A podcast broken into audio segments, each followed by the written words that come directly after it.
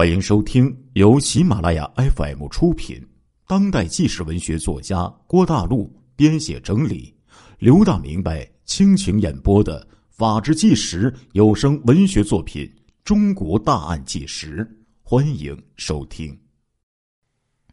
杨红先在巡警队干了七八年，工作认真，不怕吃苦，深受领导的好评，让他负责呀保管枪棍儿。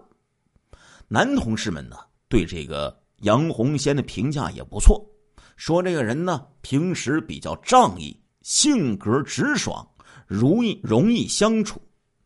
一个同事说呀，杨红先这个人呢很大方。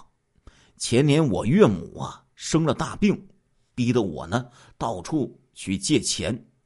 我和这个杨红先并不熟，但是没办法，我就向他伸手借钱。谁知道他很爽快的就借了我一万元呢？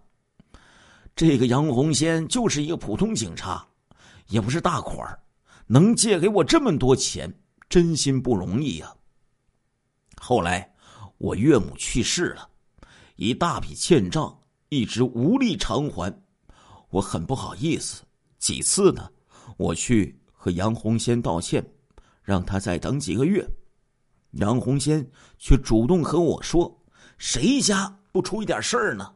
这钱呢没关系，过几年等你有钱了再还给我。”哎，这个在这个同事的这个眼中啊，原来杨红先是个特别讲义气的这样一个好警察。但是呢，县公安局里有几个女警，看法和和这个同事就不那么一样了。这几个女警啊，觉得杨红仙这个为人呢是不错，但是有一个问题，什么问题呢？这个杨红仙有一些好色呀。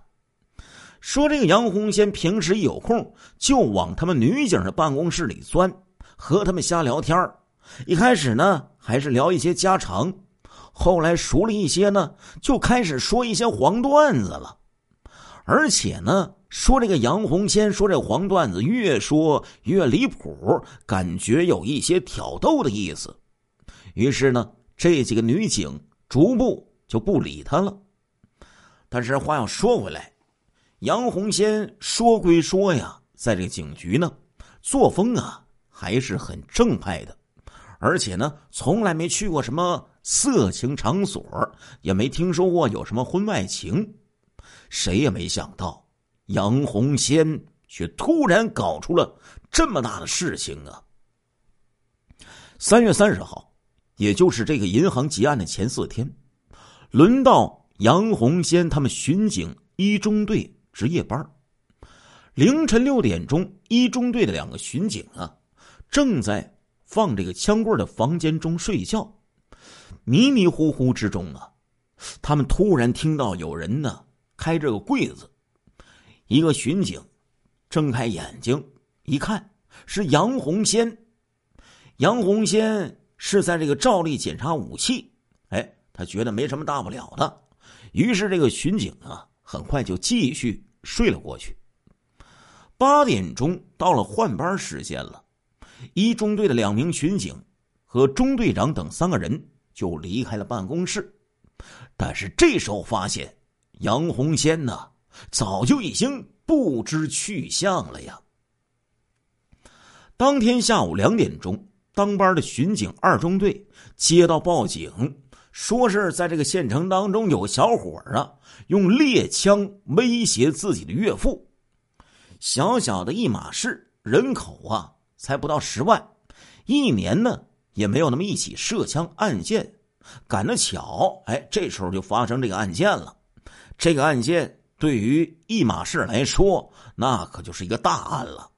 二中队的三名巡警迅速就赶到了现场，刑警大队长安文法呢，早就在现场已经等候多时了。见到他们三个人只带着警棍，安文法就不满意的就问了：“哎，告诉你们是涉枪案，你们怎么不把枪带出来？”一名巡警就回答说了。早上一中队没有交枪给我们呀，安文法说：“这怎么行啊？这么不遵守工作纪律，我去问他们。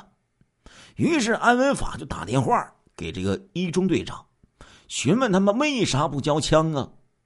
中队长回答说：“是杨红先提前下班了，这个枪柜的钥匙啊在他手上，说我们打不开呀。”安文法就说：“那你们去他家里找他呀，把钥匙要过来，带着枪过来。”一中队的队长没办法，只好呢就去了杨红先的家里，但是杨红先的家中呢并没有人。中队长只好又去了杨红先老婆的单位——一马市矿务局总医院。没想到杨红先的老婆很吃惊的反问说：“什么？他没回家吗？他昨天不是夜班吗？肯定会回家睡觉的呀！这么多年，我就没有看到他不睡觉就乱跑啊！奇怪了，人跑到哪里去了呢？没找到人。”一中队的大队长其实没太在意，哎，之前说了，一马市是个小城市，从这个县城升级到市没多久，还没有这个渑池县三分之一大呢。在这么一个小地方，一年到头恶性案件极少，巡警用警棍的次数，哎，用手指头都能数出来。他们根本用不到枪啊，常年就把枪啊锁在柜子里。也许是杨红仙没想到有人会用枪，自己带着钥匙，可能就去哪里走亲戚去了。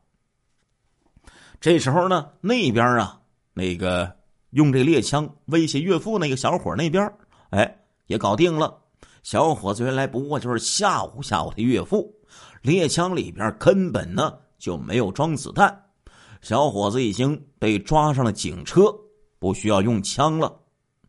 与其四处去寻找杨红仙，不如等明天，等他来上班再问个清楚吧。就这样，一直呢就等到了第二天，也就是三十一号的上午九点钟。但是杨红仙还是没来上班啊。电话就打到杨红仙的家里，他老婆说杨红仙根本就没有回家呀。到了下午三点钟，一马市科委的一个干部找到巡警大队，说这个杨红仙借了他一辆吉普车，说好昨天晚上还，可是到了今天都没还。听了这番话，出于职业敏感，大队长安文法就觉得这个事儿啊不对劲儿了。在安文法的指挥下，巡警们强行的。就撬开了枪柜这时候所有人呐顿时目瞪口呆呀。枪柜中的几支手枪还在，唯一的那一支五六式的冲锋枪和二十多发子弹不知去向了。安文法立即就向上级报告：杨洪先携枪失踪了。从一号开始。三门峡市立刻成立专案组，调查杨洪先携枪失踪案件。很快呢，警方就得到了一些信息。根据杨红仙的朋友法警于某介绍说，二月二十四号，我和杨红仙呢一起喝酒。他说有两个西安的朋友来一马。会住在宪宾馆，他要去接待。我问他这两个人是谁呀？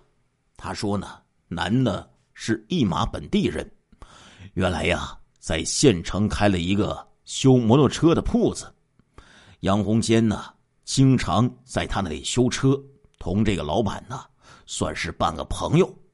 这一次，这个老板呢带着女朋友来一马探亲，约杨红坚。去喝酒，于某还反映说，二十四号前后啊，杨红仙呢几次向我借猎枪，说是要去山上打猎，但是我的猎枪坏了，杨红坚只好找别人去借。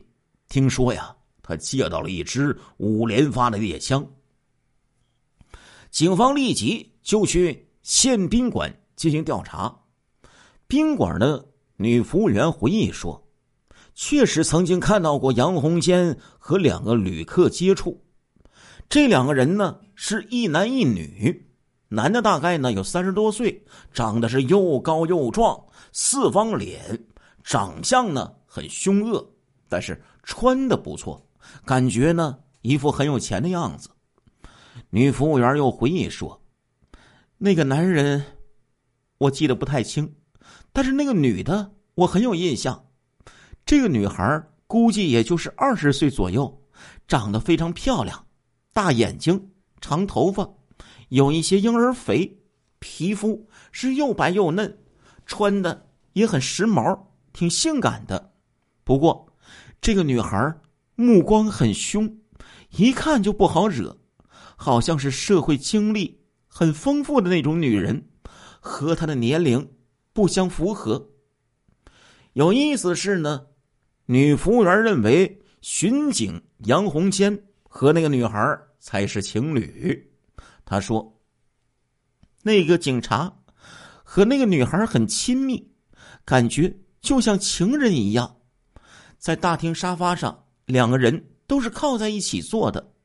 警察握着那个女孩的手，搂搂抱抱的，那个女孩也不拒绝。”还笑嘻嘻的跟他说话，你们说，那个大个子男人，基本呢从不和他们两个人出现。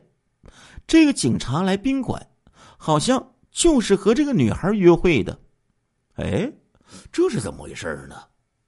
杨红仙有婚外恋，这个女人是谁呢？警方这时候又去调查杨红仙的老婆。但是呢，他老婆是一无所知，根本就不知道丈夫曾经见过这两个人，更不知道和一个女孩有过这么亲密的接触了。警方就调查宾馆的登记记录，发现呢，只有女孩子的身份证的信息，登记的名字叫做李英，家住陕西省西安市大雁塔区某街道某号。西安市只有雁塔区，根本就没有什么大雁塔区。这个身份证显然呢是伪造的。那会不会是杨红仙和这个女孩私奔了呢？有这种可能。但是呢，他为什么要把枪给带走呢？谁都知道啊，盗窃武器那可是重罪呀，而私奔呢只是道德问题。杨红仙。有必要犯重罪吗？这没有道理呀。也许是杨红仙孤注一掷，想要贩卖枪支筹集私奔的钱款。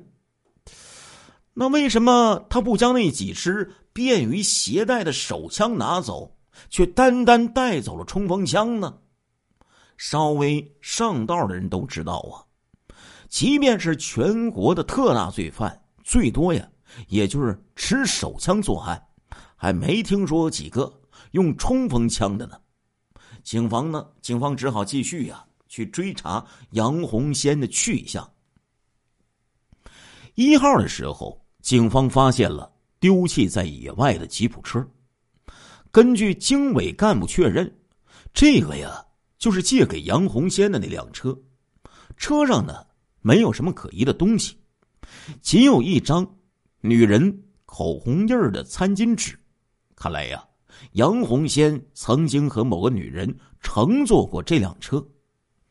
在发现车的第二天，四月二号，渑池县就爆发了特大的银行劫案，案犯是三个人，两男一女，使用一支冲锋枪，一支猎枪。那么，是杨红仙伙同？那两个人做的案子吗？现在还无法确定，只能说很有可能啊。这个案件是建国以来河南省少有的特大恶性案件。河南省公安厅指派了一个副厅长挂帅，成立四二专案组，务必尽快破案。专案组立即对现场就进行了分析。确认歹徒使用的枪支正是杨红先带走的那支冲锋枪。对于歹徒乘坐红色的桑塔纳轿车的调查，也很快就有了结果。专案组组织六百多人的搜索队，在驻扎渑池的解放军某部兵团的协助下，对一马市进行了大规模的搜索。案发后的第三天，四月四号上午，在一马市毛沟村的一个荒山沟里边，找到了那辆红色的桑塔纳轿车。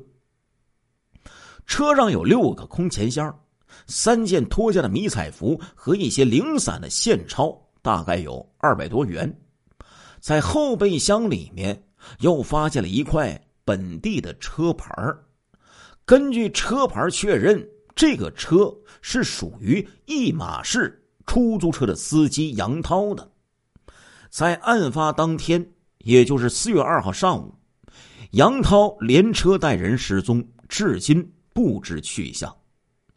四号中午，在一马市边缘的梁沟村发现山坡上发现了一具焦尸。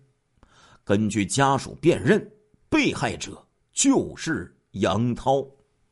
尸体检测表明，杨涛是死于四月二号上午，是被人突然从后面用绳子给勒死的。看来呀，歹徒在作案之前。杀死杨涛，抢劫了他的车，用于作案。于是，车辆的线索就算是彻底中断了。亲爱的听众朋友们，这一集的《中国大案纪实》播送完了，感谢您的收听，我们下一集再见。